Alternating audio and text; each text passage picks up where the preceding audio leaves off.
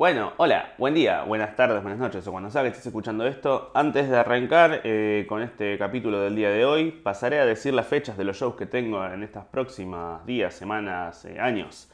Eh, punto número 1, 22 de abril en Paraná, 23 de abril en Santa Fe, el 30 de abril en Lanús, el 7 de mayo en Mendoza, el 19 de mayo en La Plata, el 20 de mayo en Cava, el 21 de mayo en Olivos, el 26 de mayo en Cava eh, haciendo el podcast en vivo. Se va a estar grabando y se va a estar subiendo eh, posteriormente eh, en Taburete Club de Comedia. Quedan creo que los últimos 15 o 20 lugares. Y el 28 de mayo en Neuquén.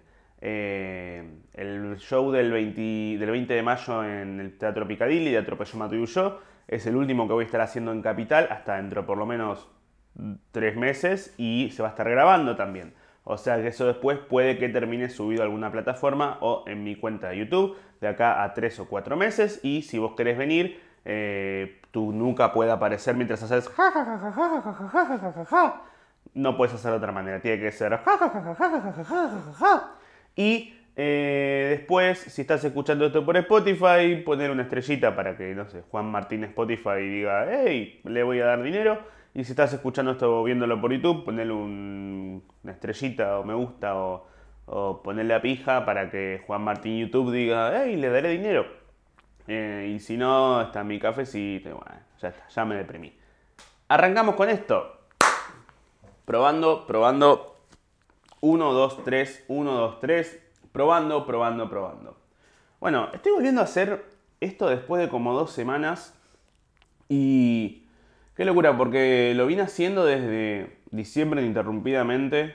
Por ahí una semana que no lo hice, pero estar dos semanas sin grabar es mucho, porque lo que termina pasando es que, si bien lo, esto que hago acá es estar hablando solo durante un rato, eh, también tenés que tener el entrenamiento de hablar solo durante un rato. Es como la improvisación.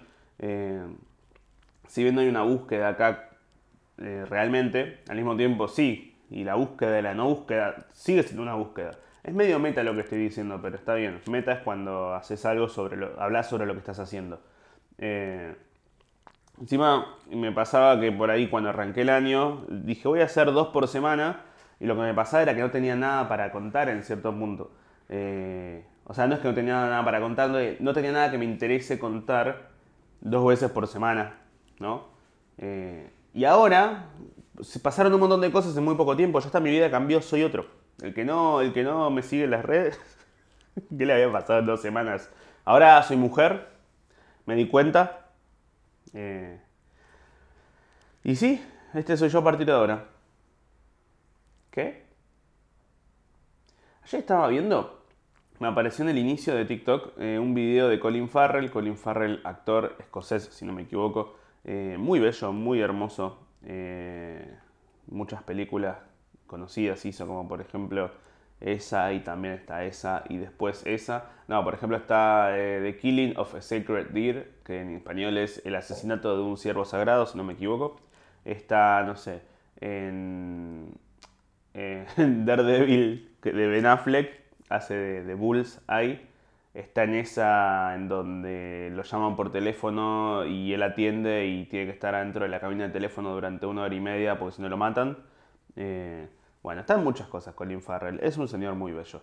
Eh, y este último tiempo estuvo en Batman, en The Batman, haciendo de El Pingüino. Y está irreconocible en la película. ¿Por qué? Porque él en la película, el pingüino es un señor viejo, tipo de 50 años, eh, gordo, eh, pelado, con marcas en la cara. Colin Farrell es todo lo contrario a eso. Y en el video que me apareció en TikTok estaba Colin Farrell maquillándose para ese momento. Eh, y muestran cómo le raparon la parte de arriba de la cabeza, le pusieron un montón de goma en la cara, eh, prótesis de papada, de cachetes, de pelada, cicatrices, todo para que haga la interpretación del pingüino. Ahora bien, ya hay actores así. ¿No es apropiación cultural de la fealdad? O sea, de vuelta, la fealdad y la belleza es toda subjetiva porque eh, a cada uno le puede gustar algo diferente. Entonces no importa realmente... Almendra, ¿te puedes dejar de rascar, por favor? No, no hables del tema, te vengo a censurar porque te van a matar. ¿Sí? ¿Como a quién? Como a Kurt Cobain. ¿Qué? Pensé que ibas a decir como Nisman. No, él se suicidó. No se aguantó la presión de tener que denunciar una... ¿Qué? ¿Qué estás diciendo, Almendra? Te ponía re serio, ¿no? Yo soy de la CIDE. Que es como el SIDA pero inclusivo. Oh, la puta. Estoy grabando. ¿Me dejas grabar? No, ¿Qué querés hacer? chuparte la... Almendra, no, ¿eso lo cortamos? No, no lo vas a cortar. No lo vas a cortar, bueno. Está bien. Es temprano, es demasiado temprano. No, aléjate. Entonces, esa apropiación cultural de la fealdad. Eh, si una persona blanca se pinta la cara de negro para hacer de negro en una película, se lo cancela, se lo denuncia, tipo, che, habiendo actores negros, que vos interpretes a un negro es una falta de respeto. Si alguien, eh, hay una actriz en Elite eh, que hace de trans, de chica trans, y la actriz es una argentina que es chica cis, que cis es cuando tu sexo, eh, que tu sexo es el mismo con el que naciste con tu sexo con el que te sientes identificado. ¿Está bien? ¿Está bien? Bien, sí, sí, sí. En cambio, esta chica eh, es cis e interpreta a una chica trans. Contratando a una chica trans. ¿No?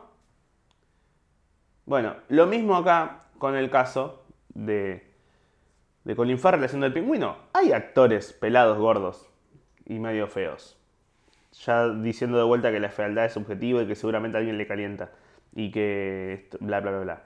¿Por qué tenés que llamar a alguien? ¿Por qué Hollywood siempre hace eso? De ir y agarrar alguien eh, lindo, hegemónico, y dicen, vamos a agarrar a este y vamos a cagarlo a trompadas.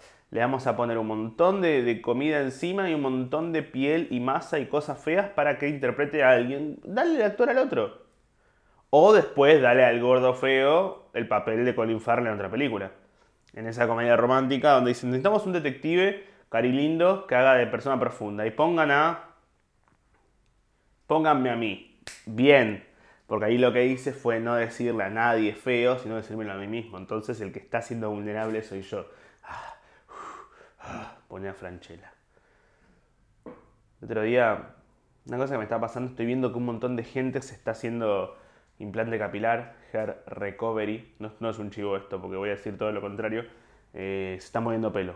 Muchos comediantes, eh, mucha, mucha gente está, está subiendo sus videos en Instagram, porque hacen canje, entonces dicen, che, mira, esta operación que sale 350 mil pesos, en vez de que la hagas, te que me la pagues, mostrásela a todos tus seguidores y yo te la, te la hago gratis. Y me parece muy fuerte, me parece muy fuerte. Tengo muchas opiniones al respecto con el tema del implante capilar. Primero que nada porque a mí me toca de cerca porque siento que eventualmente me voy a quedar pelado y es hacia donde voy en algún momento. Eh, no lo sé, creo que sí. Tengo entradas desde que tengo 15 años. Me acuerdo una vez estaba sentado en casa y se me acerca mi hermana por atrás, eh, me meto un dedo en el culo y digo, hola, ¿qué- ¿todo bien? Y después de eso va y me dice, me, tira el flequillo para atrás y me dice, "Fa, ¿qué entradas que tenés? Y le digo, ¿qué son las entradas? Y me dice, es por donde te empezás a quedar pelado. Entonces, desde que yo tengo tipo 14, 15 años, estoy consciente y yo como que me voy a quedar pelado. Ni había pensado en el tema hasta ese momento. Gracias, hermana. Eh, y cuando me hizo eso dije como, ¿qué? Y sí, tenía eh, un montón de entradas. Y tengo un montón de entradas. El tema es que a mí nunca se me cayó el pelo. Siempre tuve el pelo... O sea, yo me rapo y me vuelve a crecer la misma cantidad. Y no me falta parte, pelo en alguna parte. Y... eh, entonces eso. eh, están las entradas, pero no me estoy quedando pelado. Pero prob- probablemente lo sea por una cuestión de lógica. Va a seguir creciendo la línea de la entrada y eventualmente va a llegar mi, mi cuero cabelludo hasta la mitad de la cabeza. No lo sé. Eh, el tema es que hoy en día esas cosas se pueden cambiar, entre comillas, se pueden arreglar. Vas a un lugar, te sacan pelitos de un lado, te lo ponen en otro, esperas un tiempo y después como que esa línea de donde te pensaba el pelo ahora empieza en, el pupo. No sé, pupo. Qué linda palabra. Hay un comediante que creo que era Pablo Grabarnik, que ya no actúa creo, pero sí, un chiste que decía que es imposible pedir moguls sin, sin reírte. Tipo, a un kiosco y decís, ¿me das? Eh, ¿Me das un Malboro? Y unas. Bueno, entonces, yo entiendo que haya gente que se pone pelo por una cuestión. quiero que quede claro que yo no voy a juzgar a nadie acá, sino dar mi opinión sobre lo que me pasa a mí con el tema y lo que haría yo al respecto. Eh, entiendo que haya gente que se haga operaciones y cirugías plásticas eh, porque se pueda sentir insegura o acomplejada con algún tema y me parece bien. Si te sentís seguro, inseguro o acomplejado, y si te sentís seguro, ¿para qué lo vas a hacer? No, estoy bien, ¿qué crees? No, hacerme algo malo. Es como ir a una sala de escape, pero me, me, siento bien con mi cuerpo, así que voy a operarme para sentirme mal, para tener algún problema en la vida y así poder desarrollar cosas con eso. Es lo importante, ¿no? Si no tienes problemas, ¿de qué hablas? Daniel Sloss, que es otro comediante, está muy bueno lo que hace y también él es muy bonito. Tenía un chiste que decía que él, él es una paja porque si no hay, no hay problemas, ¿de qué habla el artista? ¿De qué habla el comediante? Cuando le dijo a sus padres que quería ser comediante, ellos lo apoyaron y el tipo, hijos de puta, ¿cómo quieren que sea comediante? Les digo que quiero ser comediante y me apoyan. ¿Qué clase de padres de mierda son? Bueno, te, apoyamos en todo lo que quieras, lo importante es que seas feliz. ¡Ah! Y ni siquiera me abusaron, ¿no? Eh, pero, pero lo que voy es esto, es como que yo entiendo que si vos tenés una inseguridad o un complejo, hagas algo, te operes, te, te hagas cosas. Pero a mí lo que me pasa es que a mí me gusta crecer, me gusta envejecer. Y no me gustaría tapar eso. A mí, el otro que haga lo que quiera. Ahora bien, ya aclarado eso, a mí me gusta la idea de crecer. Como que siento que está bueno. Eh, como si yo veo una foto mía hoy y veo una foto mía dentro de 10 años y estoy exactamente igual, como un poco digo, eh, pues si yo estoy de repente, no sé, un poquito más arrugado, un poquito más, o más gordo, o más flaco, con la cara diferente, por una cuestión del paso del tiempo, a mí me gusta, disfruto el paso del tiempo, siento que es lo que muestra que, que justamente avanzaron las cosas y que pasó el tiempo. Es lo que me hace decir y relativizar, de alguna forma, decir, ah, mira, claro, todo esto pasó. Si yo no veo la diferencia a nivel físico por ahí o a nivel como que está todo por dentro, pero me gusta ver el paso del tiempo. Y no me gustaría ir y taparlo, porque es como, como no sé, yo hago shows. Sí, hago los shows y invito y siempre voy y digo, bueno, vengan si quieren, se van a divertir, etc. Muchas veces viene mucha gente. Eh, no sé, el otro día en Morón hubo, hice un show en el Teatro de Morón y hubo 140 personas. Es un montón, es un montón de gente de 140 personas. En el lugar entraban 400, o sea, en lo que respecta al lugar, era menos de la mitad, pero 140 personas es un montón de personas. Cuestión, en la foto del final está muy bien, la foto se veía hermosa con toda la gente. Y, y si alguien venía y me decía, che, escúchame, si querés, puedo ir y poner un montón de lucecitas con efectos, tipo hacer de tipo ir y hacerle Photoshop a la foto para que aparezca que en vez de 140 hubo 300 y se ve mejor la foto. Yo podría decir, dale, sí. Y yo subo esa foto y la gente va a decir, hey, bien ahí, tuviste un montón de gente. Pero yo sé que en realidad tuve 140 y que hubo menos de la mitad. Bueno, eso pero con pelo. ¿De qué me sirve? No me gustaría, siento que es un atajo, siento que es tomar un atajo, no me gustaría ir y decir, miren, tengo 200 pelos cuando en realidad sé que tengo 30. Me gusta ir con, con la verdad, o la pseudo verdad. Es como, por eso no me gustan los filtros, no me gusta... ¿Es esto, esto es lo que soy? ¿Por qué mostrar otra cosa? Yo, a mí nunca... Pero a mí no me gusta eso, ¿eh? Es como... nunca me gustaron mucho los atajos en general. Prefiero ir y hacer el camino largo y, y, y tener que pasarla como el orto haciendo el camino largo, entre comillas, pero hacerlo antes que ir y decir, uy, mira, pasé por acá de costadito y listo, re bien. En la comedia me pasó un montón de... Yo no fumo porro. O sea, sí, en situaciones sociales por ahí sí. Bueno, bueno, sí está bien. O, o, también situaciones no sociales. O también en, situaciones de mientras me estoy bañando, después de comer. O en el cumpleaños de, un bebé, un bautismo. Solo ahí fumo. Pero, pero casi nunca fumo. Eh, y no es que digo, uy, qué ganas. No, si estoy con alguien y de repente me dice, ¿querés? Bueno, yo qué sé. Es como que te pasen un mate, pero, pero eh, sí, literalmente lo mismo, solamente que el mate está en formato líquido y el porro en formato sólido. No sé. Eh, pero desde que me mudé, ahora yo vivo en Liniers. Eh, me, entonces, ah, hace seis años que vivo en Liniers, que es ahora vivo en Liniers. el otro día me mudé, en el 2015. Y me pasa que muchos lugares donde hago shows y donde actúo, o donde actuaba antes, eran en pleno Palermo, capital, pero muy pleno, capital, a no sé, una hora en colectivo de donde vivo. Entonces yo iba a actuar con gusto, pero terminaba y me volvía al toque. Y mucha gente se quedaba comiendo, charlando, fumando. eh, y esas charlas sirven un montón porque es el lobby. ¿Qué es el lobby? Eh, no es tipo la película El lobby de Wall Street. Es el lobby de ponerse a charlar con el otro a ver si te da un lugar, si te consigue un espacio para actuar. Eh, si charlando pegan onda y después te invita a su show. Si pinta hacer algo. Si coges, si te da droga, plata, lo que sea. Es difícil avanzar sin hacer lobby en el mundo. De cualquier forma, cuando ustedes ven que un, una persona hace un contenido y se juntan con otra persona que hace otro contenido y hacen una colaboración, eso de alguna forma es un lobby. Es tipo, che, nos juntamos porque nos beneficia a los dos. Eh, así tu gente ve mis cosas y mi gente ve tus cosas y por ahí sumamos personas, visualizaciones y eso. En la comedia no hay tantas visualizaciones en lo que es el stand-up o en el under, entonces es tipo, bueno, me quedo charlando con vos y pegamos onda como para decirte en un momento, che, nadie me invita a actuar y que te inviten a actuar. A mí nunca me gustó eso, porque no me gusta ir y quedar, como yo no soy ni de fumar mucho, ni de... Y la verdad que prefiero estar en mi casa, porque si yo de repente me quedo charlando una hora y media más eh, con alguien que está totalmente drogado, para ver si me da un lugar para actuar, eh, y después tengo que volver una hora a casa a las doce y media, una de la mañana, y pasan menos colectivos, y después me levanto al día siguiente a las 6 para ir a pasear perros, estoy como la concha de mi hermana, no lo estoy pasando bien, no quiero. Entonces, nunca me salió a hacer lobby, nunca me gustó. Entonces, es una, no me gusta ese tipo de atajo, prefiero ir y, y bueno, así es como recién después de 7 años de hacer humor empecé a- empezó a irme más o menos bien.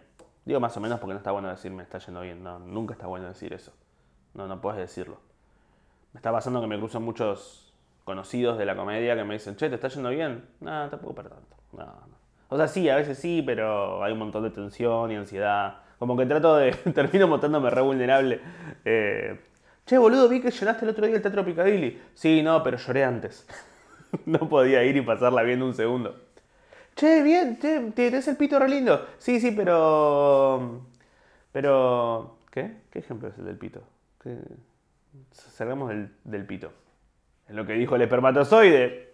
¡Pum! Un chiste. Vamos, un chiste en el capítulo.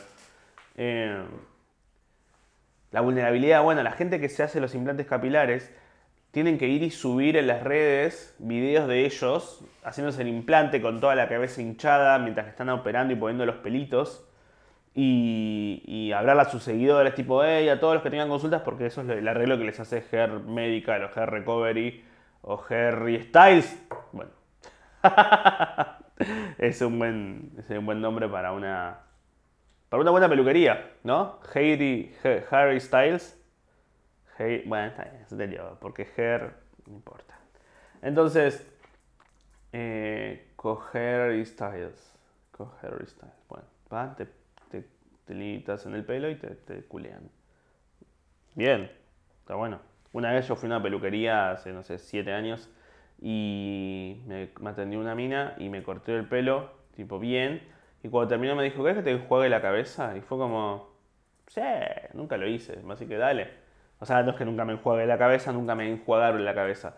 Y fui y me dijo, me pasó por acá. Y me sentó en una silla donde tenía que tirar la cabeza para atrás. Y me empezó como a lavar la cabeza y a masajear la cabeza. Y creo que nunca tuve una experiencia más placentera no sexual que esa. Nunca. Tipo, estaba ahí, cuando terminé me dijo, bueno, chau. Y creo que le dije, se me escapó un te amo. De lo bien que le había pasado. Fue como, esto es lo que hacen las mujeres todo el tiempo que vienen acá. Con razón a mi abuela le gusta tanto venir a la peluquería. Cada vez que me dice, no, el otro día te turno con la peluquería el sábado, es como, te gusta puta, ¿eh? Qué lindo que es que te enjuaguen el pelo. Porque es como, si tengo que cerrar los ojos y pensar en eso, es como que te están haciendo un masaje en el cerebro y es como un mimo, es como un, "Shh, tranquilo, va a estar todo bien. Qué lindo. Siempre que vean a alguien que se, que, se hizo algo en el pelo, piensen que acabó después. Salvo que se haya rapado ahí, puede que sea Britney. Ay, ¿por qué hay una masaje de una cabeza rapada? Ah, yo cuando era chiquito me rapaban mucho y, y porque sí, porque me gustaba, me copaba, yo qué sé, y cuando la gente te veía que estabas rapado, eh, me iban O sea, me gustaba que me rapen, eh, estaba bueno. También pasa que mi familia es skinhead. como que entré dos segundos más tarde en el chiste, como que lo empecé a contar y yo hacia un lado y a la mitad dije, chiste de, de nazis, hacelo, dale, y ahora puedo volver. Eh, y la gente cuando me veía que era rapado, como era chiquito, me decía, ¡ay, rapado, eh! Y me, me atacaban la cabeza y decían, como, ¡ay, se siente re bien! Ahora que yo soy más grande, como que no, no da. Tipo, me rapo, tipo, dale, tocame la cabeza. Te pica la concha, mirá que esto, esto raspa, ¿eh? ¿Qué? ¿Qué dije? No importa. No, no pasa nada. Entonces, eh, la gente que va y pone. ¿Qué pasa? Nada, que cuando te tiras de costado tocas el micrófono con la barba. ¿Sí?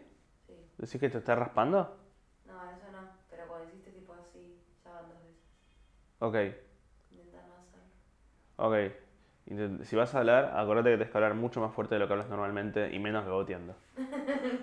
Porque está Nati de fondo y le digo, ¿qué pasa? Y me dice, "Eh, ¿estás? est- oh,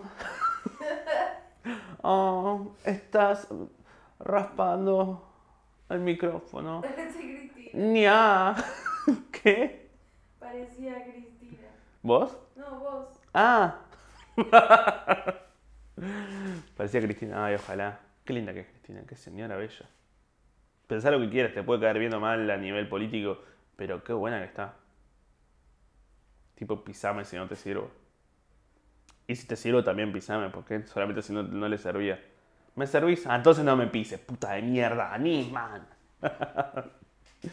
Como canosa. El otro día eh, en la radio, uno fue y me dijo, uno, Víctor fue y me dijo, en la radio, yo estoy en Vortex los lunes y Víctor es mi compañero eh, y mi amigo, y Ibai me dice, pero primero compañero, Ibai me dice, eh, ¿le pegarías a, hay algún famoso al que le pegarías o te cae muy mal? Y pensás, tipo, Viviana Canosa me cae mal por toda su ideología, pero a nivel persona, fa, fa, ¿qué? No. ¿No qué?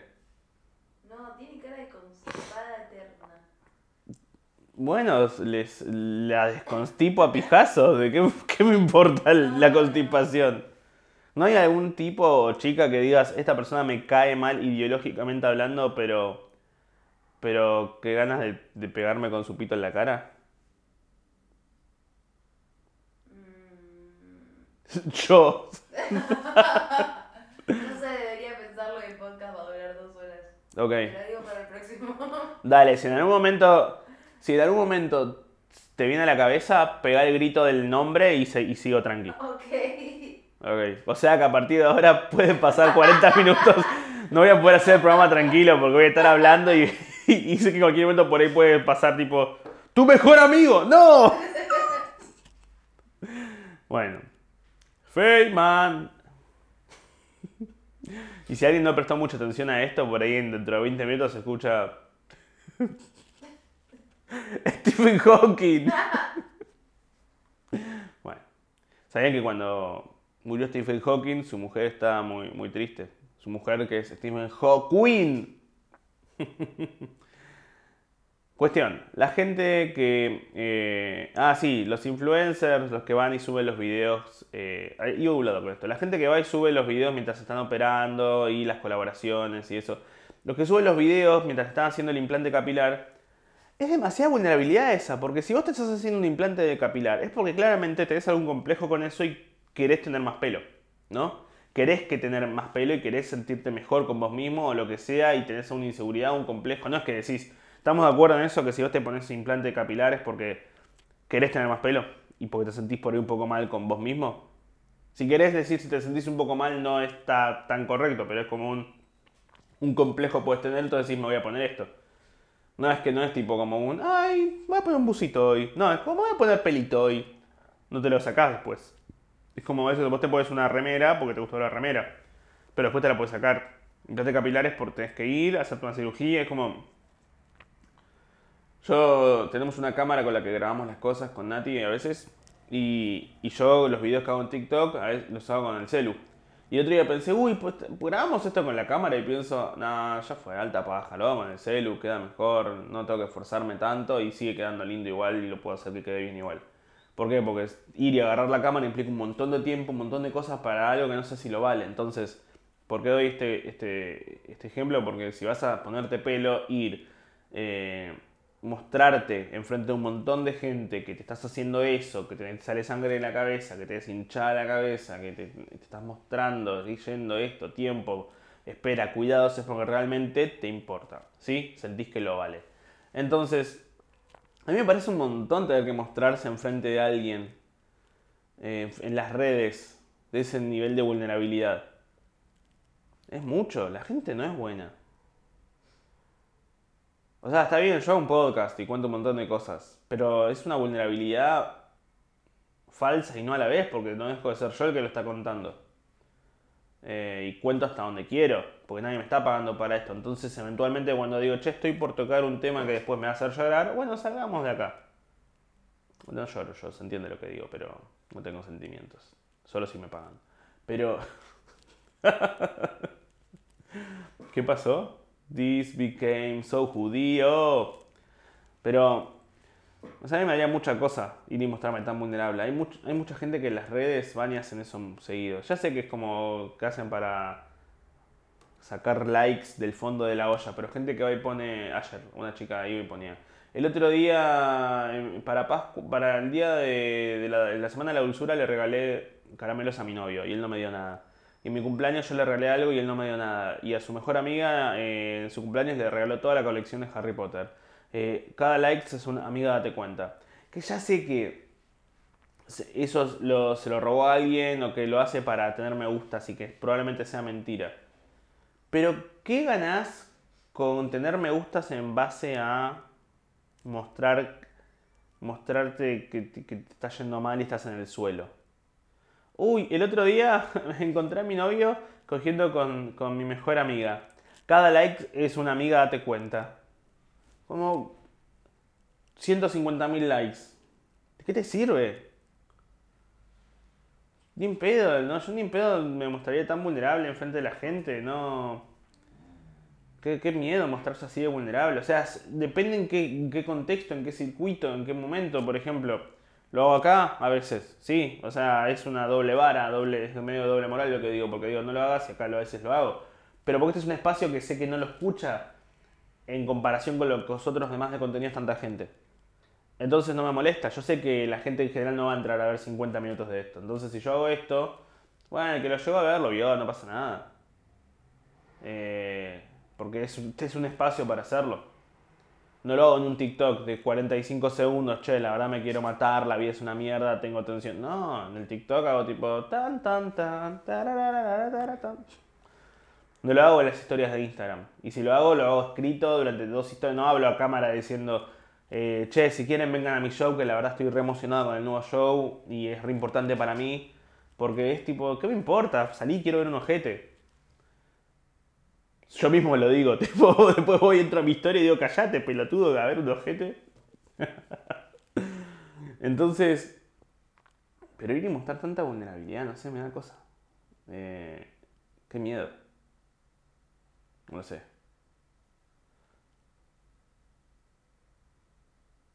Porque, no sé, el otro día me pasó, como uno, uno muestra lo que quiere, lo que quiere.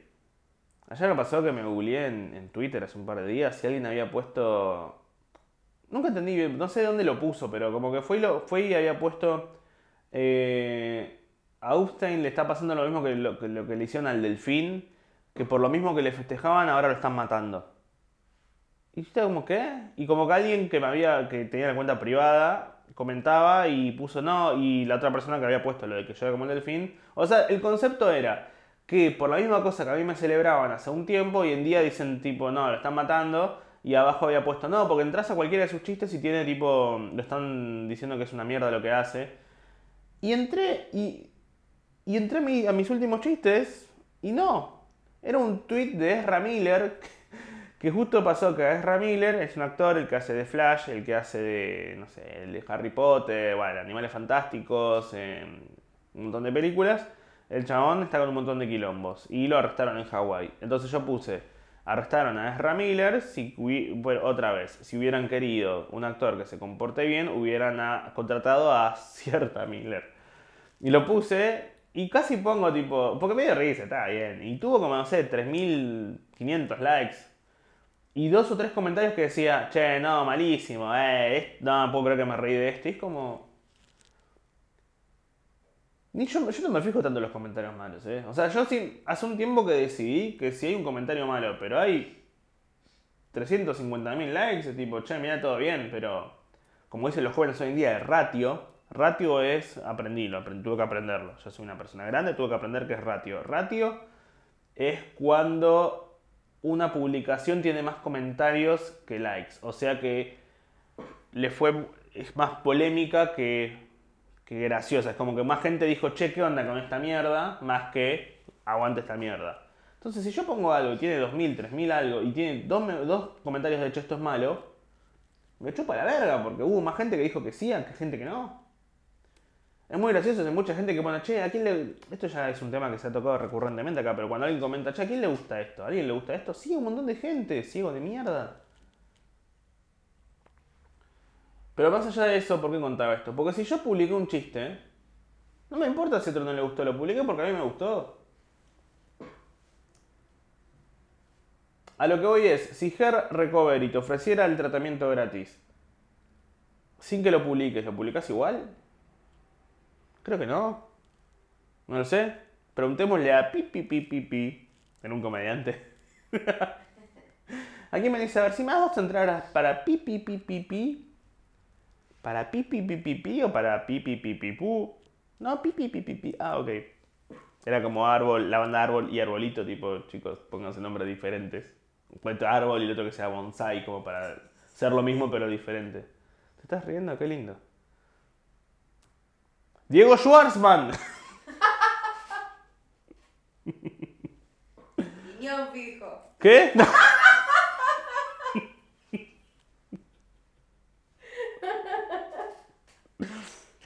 Por eso esperaba con la carita maquillada que llegaras con... Pintada queda mejor en la rima.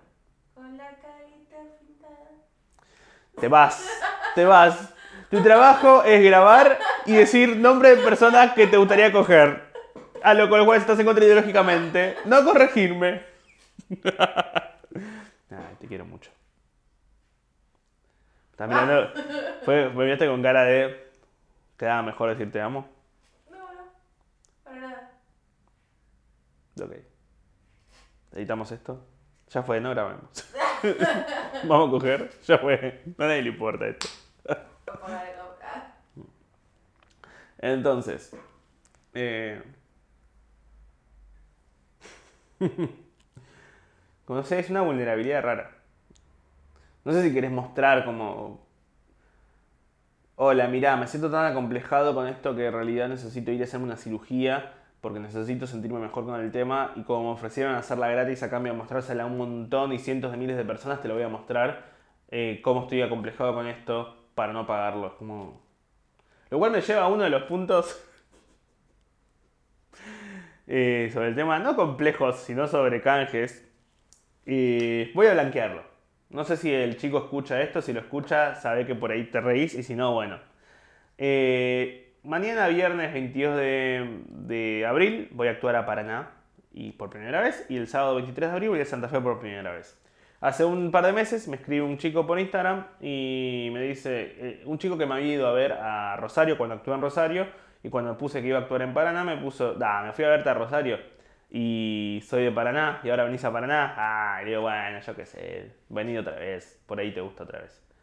Cuestión, me escribe y me dice, che, ¿cómo te llevas con el tema canjes? ¿Haces canjes? Le digo, mira, la verdad que si me copa lo que tengo que promocionar, sí. Si es una esvástica o alguna cosa tipo, hey, esta remera, mira, la verdad que no, no es que me muero por hacer remeras ni tengo ganas de decirle a la gente, mira, la gente de Pipi Pipi, la productora del comediante Pipi Pipi me ofreció unas remeras, por eso las estoy mostrando. O salvo que haya una cantidad de guita tan grande que diga, mira, sí, me siento avergonzado de estar mostrando esto, pero pagué tres meses de, de agua. Igual cuánto está el agua. no era tan caro, era, era re pobre todo. Entonces, le digo, así que nada, si me gusta lo que tengo que promocionar, sí, si no, no. Me dice, ah, bueno, porque vi que venís a Paraná y Santa Fe Y mi familia tiene un hotel en Santa Fe. Y nada, si te interesa, quería ofrecerte como para que vengas a quedarte un día acá. el día que vengas. Fue como, ¿qué? Sí, nada, eso. Nos gusta mucho lo que haces, te rebancamos. Y nada, te ofrecemos que vengas sin cargo y eso. Le digo, ah, re. eh, digo, mirá, la verdad que sí me coparía porque las remeras mucho no me importan, pero la estadía suele ser lo más caro de un lugar. Entonces ir y conseguir estadía y un lugar donde estás cómodo suele ser lo más complicado. Entonces dale, sí, de una. Eh, me recopa. Entonces me dice, bueno, dale, genial. Y me dijo, le digo, bueno, después pasame el Instagram del lugar, así cuando llegue la semana o el día subo historias. Me dijo, no, no subas nada, no nos interesa. es para- lo hacemos porque nos gusta lo que haces y te rebancamos y la verdad que no, nos gustaría ayudar en todo lo que se pueda. Entonces le digo, ah, bueno, de una. Eh, me dice, ah, tengo una consulta, mi hermano tiene ganas de ir. ¿Te puedo pedir un par de entradas? Le digo, obvio, sí, para tu hermano, para vos si querés, boludo, me estás ofreciendo esta día, de una. Y me dijo, ah, bueno, así que, ¿y vos te venís el viernes o el sábado? Le no, voy el sábado a Santa Fe, viernes a Paraná, y bueno, por ahí me conseguí un lugar para estar en Paraná el viernes a la noche para dormir, y después me voy el sábado a la mañana a Santa Fe. Y me dice, mira, yo voy a la facultad en Paraná, si querés te puedo ir a buscar después del show, y te llevo para allá, para el hotel. Y ya te dejo ahí, y después desayunas ahí y todo. A lo que voy es que no hay nada malo acá. Por una parte me dijo, ¿y si es todo mentira? Pues es demasiado bueno. Es demasiado bueno para ser verdad.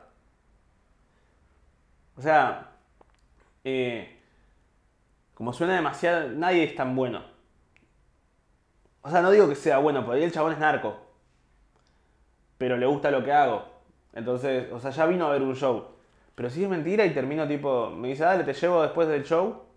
O sea, esto más que nada no es un, no hay ningún chiste acá, simplemente es un, si no aparezco más, estoy, estoy, estoy en Paraná.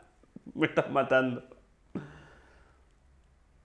No sé, es difícil. Eh, a mí me cuesta mucho aceptar cuando las cosas están bien, cuando algo sale bien. Onda, si parece que va a estar todo bien, trato de buscar el lado negativo como para que después si sale algo mal decir, bueno, no podía pasar. La última vez que no pasó fue cuando pasó lo de Uruguay y en ningún momento dije esto va a salir mal y salió todo mal. Eh, para los que no sepan, en Spotify está el capítulo de Uruguay y si no, resumido, eh, sin tanta poesía. Año 2018, eh, después salí en Comedy Central y mientras paseaba perros me hablaron para ir a hacer una gira en Uruguay. Dije que sí. A los 10 minutos de haber, después de haberle contado a mi mejor amigo y a mi novia, de che, voy a ir a Uruguay, me invitaron a actuar, va a estar todo bien, voy a dedicarme a la comedia, voy a hacer el, el Michael Bublé en Uruguay, no sé. Me habló el que me invitó y me dijo, che, escúchame, todo bien, pero nadie te quiere en Uruguay. Fue como, ah, bueno, bueno, está bien. Eh, y como en ningún momento me había planteado, esto no va a funcionar. No. Entonces, siempre trato de pensar, esto puede salir mal, esto va a salir mal. Si puede, lo que pueda salir mal, va a salir mal. ¿Es que era la ley de Murphy? Eso, lo que puede salir mal, saldrá mal. Y hace poquito mm, fui a Uruguay. Onda, tuve mi revancha, si quieren. Eh, tuve el show, salió muy bien. El show, todo lo demás fue. Ah, esto, esto es todo lo que la gente no sabe, como que es una re paja. La gente no sabe todo lo que hay de fondo. Yo, el arreglo que hicimos para ir a Uruguay era que la misma productora que me llevaba al teatro me daba el hotel, el alojamiento y sacaba los pasajes para de- del buquebús. Y el tema es que yo la semana antes le digo a- a los chicos que me, producen, eso, che, ¿pueden pedirle al Uruguay que, les pase el lugar? Onda, los pasajes así ya arreglo bien a qué hora salgo para, no sé, Puerto Madero, Tigre o el lugar al que tenga que salir, así puedo ir bien. Y me dijeron, sí, ya se lo pedimos un montón de veces, pero está, no sé, se cuelga, es muy buen tipo, pero se cuelga. Cuestión que el tipo me pasó las cosas el viernes a las 7 de la tarde. Yo salía el sábado a las 7 de la mañana. O sea que hasta el viernes a las 7 de la tarde yo no sabía a qué hora salía, de dónde salía, qué tenía que preparar, cómo tenía que prepararlo, si tenía que hacer una especie de declaración jurada o lo que sea. Y lo que había pasado tres días antes es que yo iba a hacer el show en un lugar que entraban 250 personas eh, y de repente una- un lugar más teatral y faltando dos días me escribe un par de personas y me dicen, che, ¿qué onda que cambió el lugar? Y fue como, ¿cómo que cambió el lugar? Y le escribo a los productores, che, ¿qué onda que cambió el lugar? Y me dijeron, ¿cómo que cambió el lugar? Se pusieron en contacto con el chabón que les contestó tres horas más tarde y les dijo, no, hubo un problema. Eh, y de repente eh, el lugar donde iba a estar pasó a ser un bar. eh, que está todo bien con hacer un show en un bar. El tema es que la gente por ahí había pagado un- una entrada para ir a un lugar más teatro y de repente terminó en un lugar que no era un teatro, en un bar donde estaban todos más pegados, más incómodos. Y, cuando fui a actuar, al ser un bar no había un lugar para apoyar mis cosas. No, no te digo un camarín, sino una especie de un espacio donde yo pueda estar eh, antes del show, tranquilo. Entonces, como no puedo- estaban toda la gente ahí, llegaban, me pedían fotos porque no me molesta que me pidieran fotos, pero era como, pará, esperá que termine el show, así hay un misterio y hay una especie de distancia para que no sea tipo todo así entre que haya un, hey, no puede ser, este chabón viene acá por primera vez, lo voy a ver, y yo no esté tipo, no me se pierde un poco la magia, siento, es como que vayas a ver a Paul McCartney y lo veas a Paul McCartney antes echándose un cago en el baño, es como, no me estoy comparando con Paul McCartney, me estoy comparando con un cago en el baño, a eso voy, que si vas a ver a alguien y pagaste una entrada y de repente lo ves ahí meando y tú no se lavó la mano, bueno, un poco la magia se pierde, siento a veces. Pero bueno, como la magia acá es en forma de chistes, te hago un chiste y está todo bien. Y, y cuando terminó el show, eh, nada, me llegué para grabar, salió un montón de cosas re divertidas ahí, pero como la luz era muy baja porque era un bar y era muy, la distancia era muy chiquita, mi cara no se ve, entonces ninguna grabación quedó de ahí.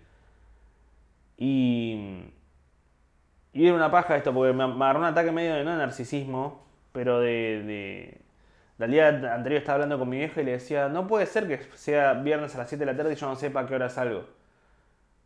Como que tienen que fijarse eso, porque es como... Me pasó también cuando fui a actuar hace unas semanas a Don Torcuato. Estuvo lindo el show, pero cuando, cuando llego le digo, ¿hay algún lugar donde pueda apoyarme mis cosas antes de arrancar? Sí, mira ahí. Y me señala una mesa que estaba enfrente de, tipo al lado de todos los que, de la gente del público. Y era como, mirá, no me voy a sentar, o sea, dejá, me voy afuera, hace frío, pero me voy a sentar afuera porque no me voy a sentar al lado de la persona a la que le voy a contar chistes en cuatro minutos. ¿Se entiende? Es como necesito tener un espacio como para yo interiorizar, pasar por mi- mis cosas, etc. Entonces, si necesito que estar lo más cómodo posible para contar los chistes. Y si estoy por contar algo y vos me ves antes pasándome, sacándome la remera, que se me vea la panza me estoy poniendo un micrófono, y justamente me ves con la vulnerabilidad que no te quiero mostrar, que es la de la preparación previa, yo caminando, hablando solo, eh, estirando, mandando mensajes diciendo, bueno amor, estoy por arrancar, te amo, suerte allá, cualquier cosa hablamos, te hablo después. Yo no quiero que veas eso. Quiero mostrarte lo otro, que igual es lindo. Eh... Nada, eso. Estuvo bien. Estuvo lindo el show. Estuvo muy lindo. Estuvo lindo y eso es malo. Porque ahora no tengo ningún tipo de, de deuda pendiente con el Lucas de- del pasado a nivel comedia. Ciudad Emergente era un festival al que no había quedado y fueron todos mis amigos y yo después fui dos veces. Me fue bien las dos, ya está, fui al Ciudad Emergente. A la tele ya fui, a Comedy Central fui. Fui a. Fui a Uruguay, hice mi show, tengo un especial de comedia. Me cogí a tu mamá. Yo no tengo deudas pendientes con yo del pasado. Tengo que conseguir un enemigo. Necesito un enemigo urgente. Eso es una teoría que tengo hace un tiempo, pero vos tenés que tener enemigos en la vida, porque si no tenés enemigos, tu propio enemigo sos vos mismo. Tipo, tenés que competir contra alguien. No importa que esa persona lo sepa o no, no importa. Porque vos tenés, que competir contra una persona. Porque si vos tenés una competencia y sabés contra quién competís, lo importante es ganarle a ese. Si un día no te va tan bien, pero te fue mejor que a ese, bien. Porque si no tenés competencia, tu competencia sos vos mismo. Y te podés superar, pero entonces nunca termina la competencia, porque siempre podés estar un poquito más. Hoy gané un millón. Ah, entonces lo próximo que hay que ganar es un millón y medio. Y por ahí en dos semanas o en tres meses ganas un millón y medio, es como ganarte ganar dos millones. Y el día que ganaste 800 mil, igual es un montón, pero es menos que las anteriores. Bueno, entonces, ¿en qué estaba? Eh, el tema de enemigos. Tenés que tener un enemigo. Está bueno tener enemigos, porque si vos tenés un enemigo, la competencia es el otro, no vos. Porque siempre te puedes ganar a vos mismo. Un helicóptero, vos sos mi enemigo, hijo de puta, ¿no ves que estoy Estoy hasta, hasta acá. O como diría un helicóptero, estoy aspa acá. Pues son- no, las aspas, son las aspas las que tiene, ¿no? ¿Está bien dicho aspa? La aspa o asta. No, asta es el mástil, es la bandera. Aspa, sí, las aspas del aspa. Y el culo de mi viejo es el aspa. Eh, y abajo de la manga tengo el as. No importa. Vamos a tener enemigos. Así la, eh, tienes que ganarle a otro. Eh, yo tengo un montón de enemigos en la comedia, no nombro ninguno porque no, no quiero que suene personal, pero está, hay que tenerlos. ¿Saben qué me pasó el otro día? Tuve, tuve el show en Morón y yo había hecho un chiste. Una persona en Twitter fue y puso, no es que no la nombro a la persona, sino que no me acuerdo el nombre de usuario, pero había puesto que soñó que yo había ido a un show, que soñó que estaba en la calle una persona eh, caminando por la calle y había gente con mis máscaras mías caminando. Y yo dije, lo copié y lo compartí en, Instagram como chiste. eh, y, y una foto con un montón de gente con caras parecidas a mí. Cuestión, tuve el show en Morón la semana pasada. Y después en el show, una persona trajo máscaras con mi cara. Nati fue y mandó un mensaje: Che, hay una chica con una máscara tuya. Le digo, ¿qué? ¿Puesta? No, no, no, en un palito. Le digo, ah, ok. Y ahí me le, le digo, está en primera fila. Oh, oh, esto va a salir mal. No salió mal. En el show fui, le hablé a la chica. No sabía que era ella. Le hablé a una persona del público. Y justo resultó ser ella. Y justo me interrumpió otra. Y le hablé a la otra persona. Y pasaron dos minutos de interacción nada graciosa. Y dije, deja, le tendría que hablar a la chica este. Y me dijo, te trajo un regalo. ¿Qué cosa? La máscara. Y fue como, ah, hija de puta. Yo sabía que te tenía que hablar a vos. Te odio vos, otra persona que me hablaste. Y. Y nada, lo que pasó fue que después del show nos sacamos fotos con la máscara. Tengo las máscaras en casa. Y me hablaron, tipo, "Ay, ¿dónde se pueden comprar? Y eso. Y es como. Me di cuenta que yo tengo esa personalidad. Porque usar máscaras y vender máscaras implica que la gente. tener una, una personalidad como para decirle, hey, compren esto. Venga, compren esto y úsenlo. Y yo te puedo entretener, te puedo decir, vení a ver el show que te voy a hacer reír porque sé que el show está bien, porque te puedo hacer un show y te vas a reír. Pero de ahí a decir, vení, comprá esto y usalo, yo no quiero eso, no sé si quiero eso. Como que me di cuenta hace no mucho tiempo que uno para ser comediante y uno para ser en las redes tiene que tratar de tener esa especie de main character, ¿no? Como ser personaje principal. Eh, pero yo no soy personaje principal, no me interesa hacerlo. Yo soy el personaje que está de costadito hablando con tres o cuatro riéndose del resto. Entiendo que por ahí tener seguidores y que la gente escuche y venga hace que me aparezca en una parte central. Pero a mí nunca me interesó ser la parte cen- central. No me interesa tener tipo hits, videos virales. Tipo, estoy de costado. Sí, con por ahí 10.000, 15.000, 20.000 me gustas en cosas. 100.000, un millón, pero es como, sí, pero de costado. Me gusta seguir siendo el, de nicho. No, no tengo esa, cara- esa capacidad ni me interesa tenerla de decir, eh, eh, eh. Unas fiestas para mí no, no, no podría. Me habló ayer una persona, me hablaron de la fiesta Cachengue, que es una fiesta del DJ Fer Palacio. Me dijeron, che, ¿querés venir? Hay un VIP para influencers, te damos la entrada gratis. Y es como, te lo re agradezco, pero no, no me sale. O sea, a nivel lobby me reservaría ir y mostrarme enfrente, al lado de un montón de gente. Y estar tipo, eh, eh, eh, eh. Pero tengo show en Lanús. Y quiero ir al show en Lanús y después ir a comer algo y volver a casa y pajearme llorando. Ese es mi, ese es mi main character. Esa es mi, mi capacidad y mi característica. Eh, Sí. Está bueno, está bueno saberlo. Una vez que sabes lo que, lo que sos, después está en trabajar sobre eso, porque ¿para qué? ¿Qué vas a trabajar sobre lo que no sos? Sos Colin Farrell.